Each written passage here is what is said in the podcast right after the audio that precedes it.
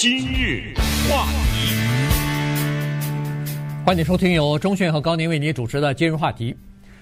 今年呢，我们都知道通货膨胀比较严重啊，这个呃，在生活当中啊，处处你都可以看得到，不管是食物也好，汽油价格也好，房租也好，都有影响。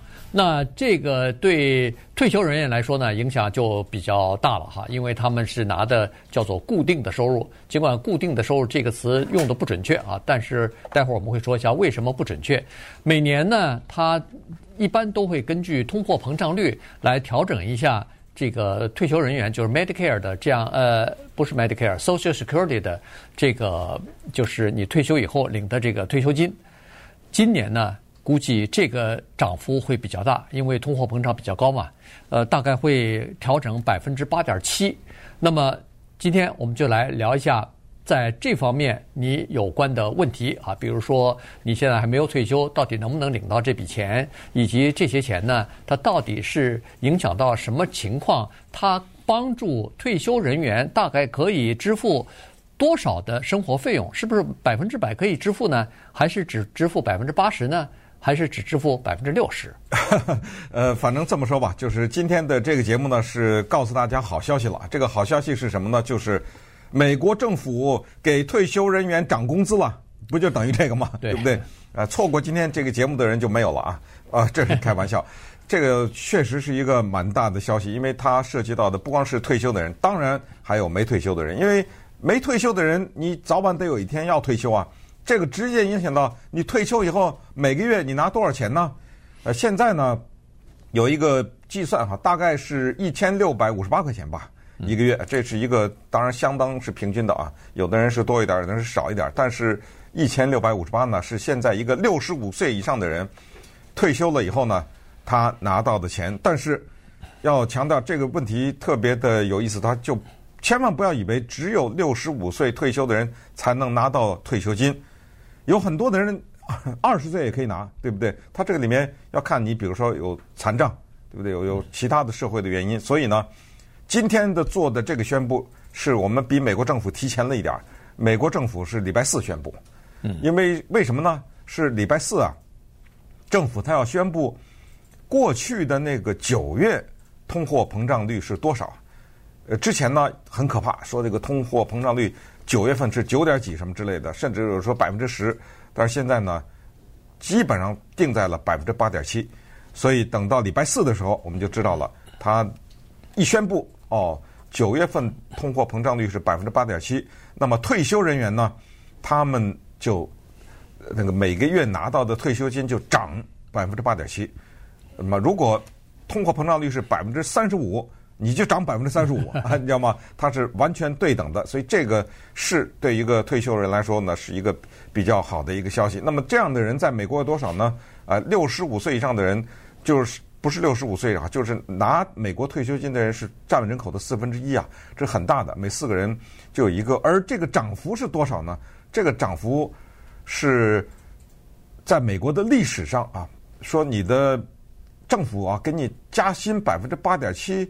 每个月只有三次，算这次，上一次是上两次是七九年和八一年，那你可以想象一九七九年和八一年这离得这么近，那个通货膨胀多么的可怕。那么那个时候呢是涨到了八点七，现在一晃到了二零二二年又来了个八点七，多少人受益呢？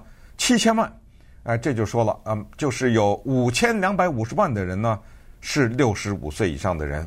已经拿 Social Security 社会安全金，还有一千七百九十万的人没到六十五岁，但是他们可能是主要是残障人了哈，和一些呃其他的低收入啊、呃、低收入极低收入的这种极低收入的人，他们就可以提前拿了。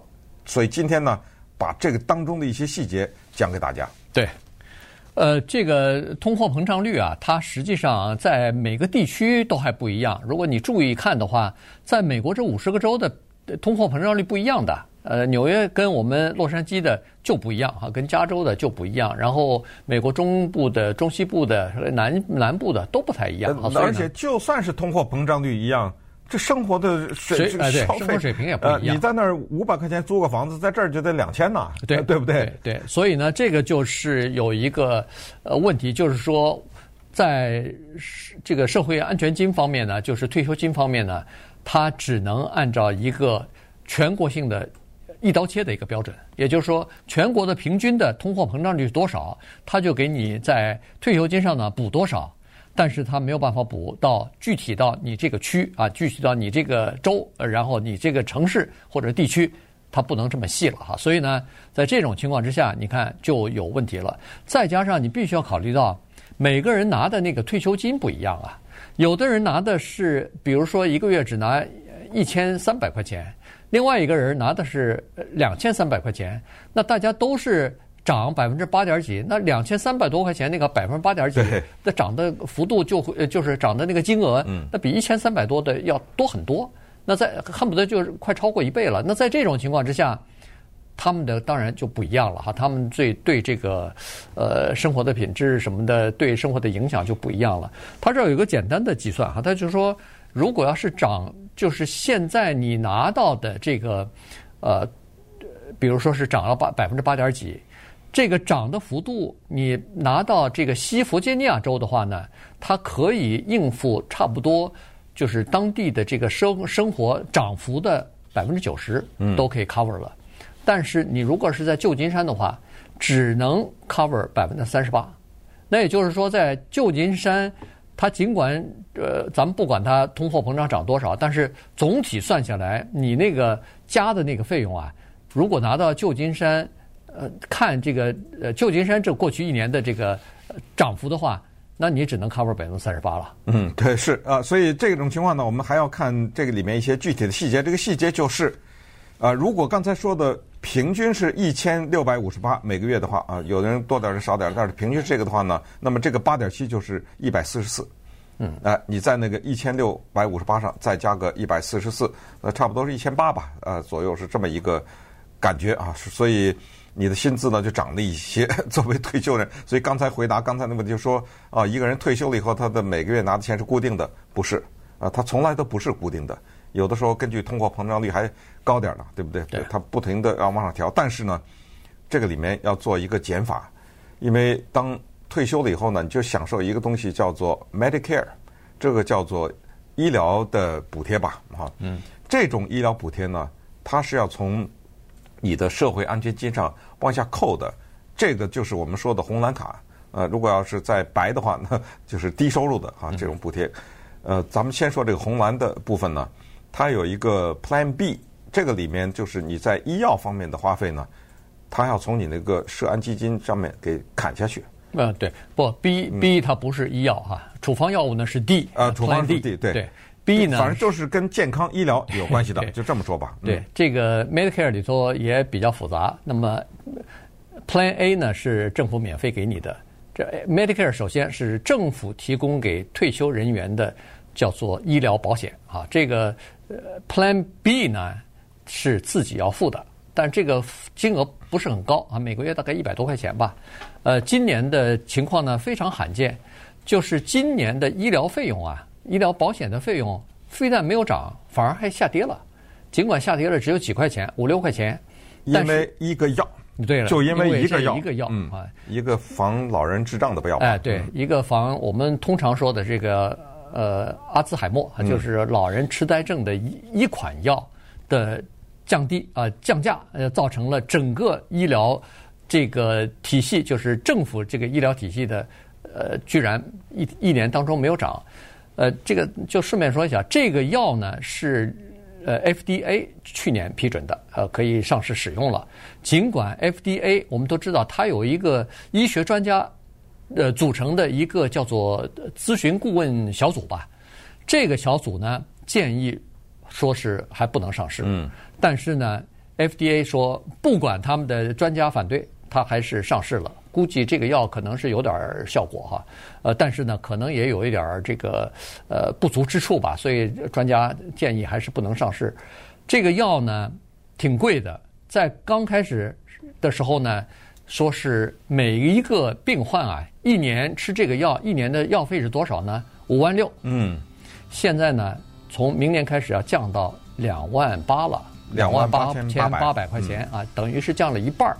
那么在这种情况之下呢，居然把整个 Medicare 的这个 Plan B 的这个处方药物里边的这个等于是政府支出啊，一下子给拉下来了。说实话，我不太确定 这个药的名字怎么念啊？呃，可能是叫 Aduhelm 吧，嗯，A D U，然后 H E L M，呃，这个可能家里有人用这个药的人就会知道呢，它的药价降到了一半。其实对于老人来说呢，一个退休的人员他的花费啊，和一个在工作的人员是不一样的啊。所以等一下呢，我们把这方面再详细的跟大家讲一下。但是反正呢，就是告家好消息，就是美国政府给拿社会安全基金的人加薪了。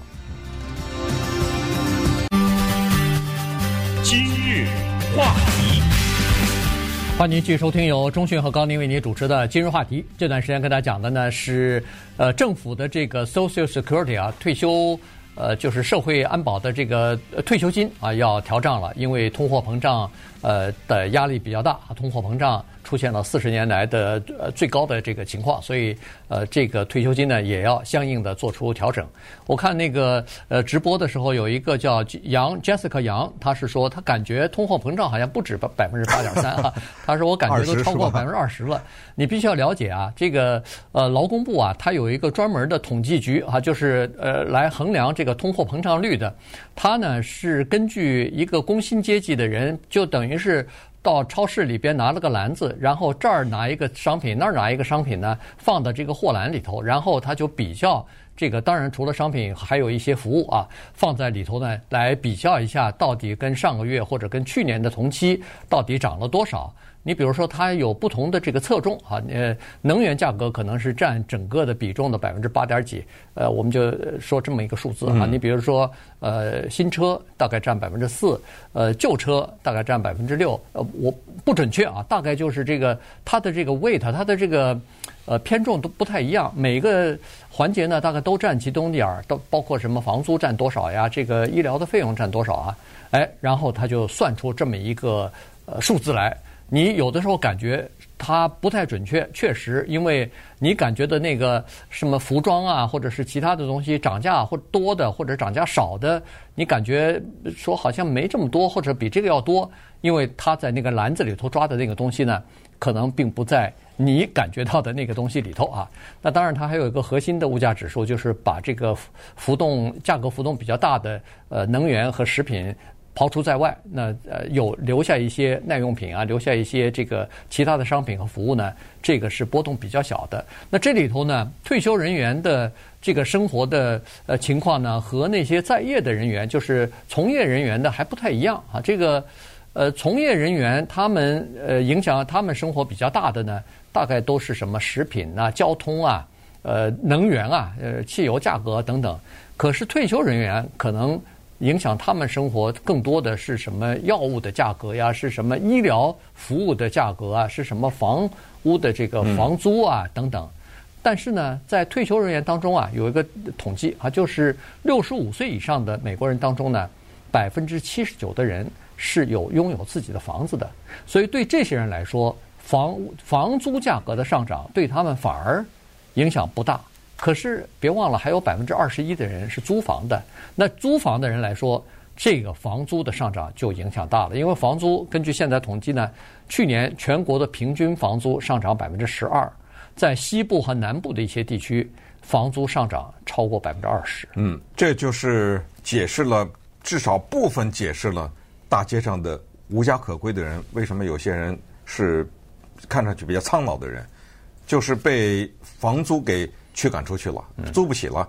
但是你不要忘了，刚才说那个百分之七十九有房子的老人，他们面临着两个，一个叫做房地产税，一个叫有的老人他们还没付清呢，他的房子。嗯，所以这两个东西呢，对他们也有压力。但是据统计呢，还是那个房地产税对他们的压力相对来说更大。为什么？你看，你算一个简单的道理啊，一个人他拿的 Social Security 社安退休金呢？基本上等于他退休以前的工资的百分之四十。这个意思就是说呢，很多的美国人他的花费啊，他是按照自己的收入来制定预算的。你能想象有一个人，他按照自己的收入来制定他平时生活的花费，然后有一天，就是一天啊，这一天过后，他的收入降了百分之六十，对不对？哗嗒了一下，他每个月的一千块钱就剩四百了。我这是一个简单的举例哈，呃，一万块钱剩四千，随便你这么想。所以这种情况之下呢，他的各种各样的压力是可以可想而知，就是并不是说，哎呀，退休了可以享福了啊，因为你的收入骤减了百分之六十的时候，那么这个时候你靠什么呢？可能你还有点什么股票，嗯，可能。你还有点那个叫什么四零一 k，因为四零一 k 跟这个我们说的 Social Security 没关系啊，对，那是你额外的。呃，可能你还有点存款，反正这个是东拼西凑吧。可是你不要忘了，你再怎么东拼西凑，它是比你在退休以前的收入要低很多的。这个又解释了另一个现象，就是为什么现在美国人他退休的年龄在推迟，就是他觉得他没什么事儿啊，对不对？他继续干的话，他还拿一份钱，你而且你不要忘了。他越退休的话，他拿的越多呀，那个社会安全金等等这样的一个因素在里面，所以这个事儿要说呢，它里面的头绪还挺多的。对，呃，那么像这个每年呢，它是这样子，从 Medicare 呢和你的这个 Social Security 的这个退休金啊是挂在一起的，也就是说，你领退休金的那一天开始呢，你如果要是有 Medicare 的话，那么好了，它的这个部分呢就从这个。你的退休金里边扣除了啊，医疗的保险费用呢，就从你的这个退休金里面扣除。那这样一来的话，就是说每年它的调整啊，除了呃根据通货膨胀要加你的钱、加你的这个退休金之外呢，它还会有一个医疗服务方面和药物方面的调整。也就是说，有的时候大部分的情况之下呢，这个医疗服务和药物呢都会往上调，都会增加。啊，但是呃，明年呢出现一个非常奇怪的现象，就是还降了一点儿。刚才说过了，就因为主要因为这一款药的原因。那也就是说，如果我这个通货膨胀率给我退休涨了百分之五，然后那药又涨了百分之五，这个等于抵消了。没错，对，这就等于抵消了。这一年这没得。对，但是还是必须要考虑到那个因素，就是刚才所说的，每个人的退休金它不一样。对，对那个。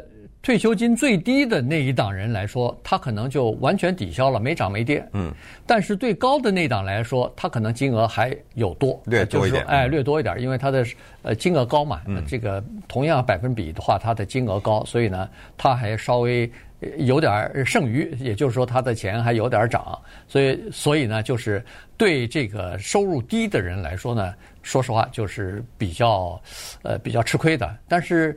这个社会退休金呢，社安的退休金呢，是和你一年的薪资啊，就是终生的薪资是挂钩的啊。它就是你赚的钱多，你交的那个呃社会保险金就多，呃，然后你退休以后领的钱就多。但是它有个上限，我记得呃二三十年前的时候大概是九万多，现在已经到十四万几了哈。嗯，十四万，比如说不到十五万吧。投十四万，呃，我具体忘记这个数字了。投十四万多少钱呢？你是要交你的社会安全金的。那么超过十五万的那部分呢，你是不用交的啊。所以呢，它是这样子。但是呢，你在领这个社会安全退休金的时候呢，你也有一个上上限啊，不是说完全按照你交了多少就领多少的这么一个比例来的。